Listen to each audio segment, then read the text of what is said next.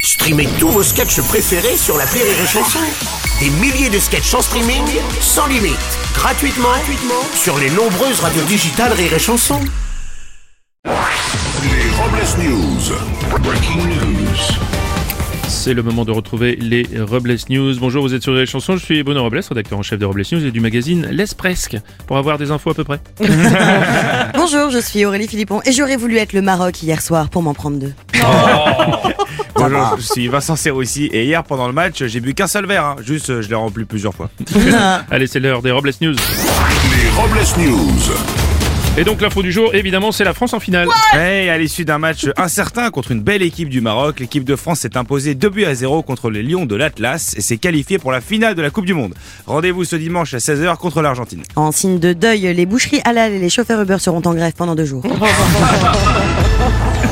La Bretagne, euh, pays de la marinière et du ciré jaune, fait renaître l'industrie du textile qui avait quasiment disparu, ce qui a permis au PDG Sylvain Flette, fondateur de la marque euh, de bonnet Le Flageolet, de faire souffler un vent nouveau sur l'entreprise. Ah Un duel Quatennens-Darmanin. Adrien Quatennens a déclaré dans la presse que c'est le ministre de l'Intérieur Gérald Darmanin qui aurait fait fuiter l'affaire des violences conjugales entre le député et son ex-femme.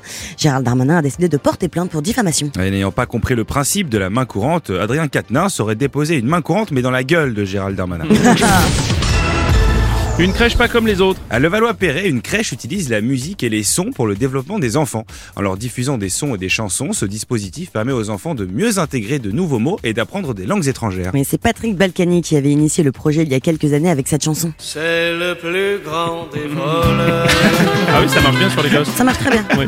On va continuer avec une info ciné. Après Avatar, c'était la sortie hier sur les écrans d'Avatar 2, La Voix de l'eau, le nouveau film de James Cameron, qui se déroule entièrement sous l'océan. Oui, l'industrie du cinéma français, le CSA ont porté plainte pour placement de produits illicites, en soulignant, c'est quand même la première fois qu'on voit dans un film la promotion du canard WC au bleu pendant 3 heures. On va terminer avec une info pas de vague. En Australie, un surfeur aveugle a remporté le championnat du monde de parasurf à Pismo Beach en Californie.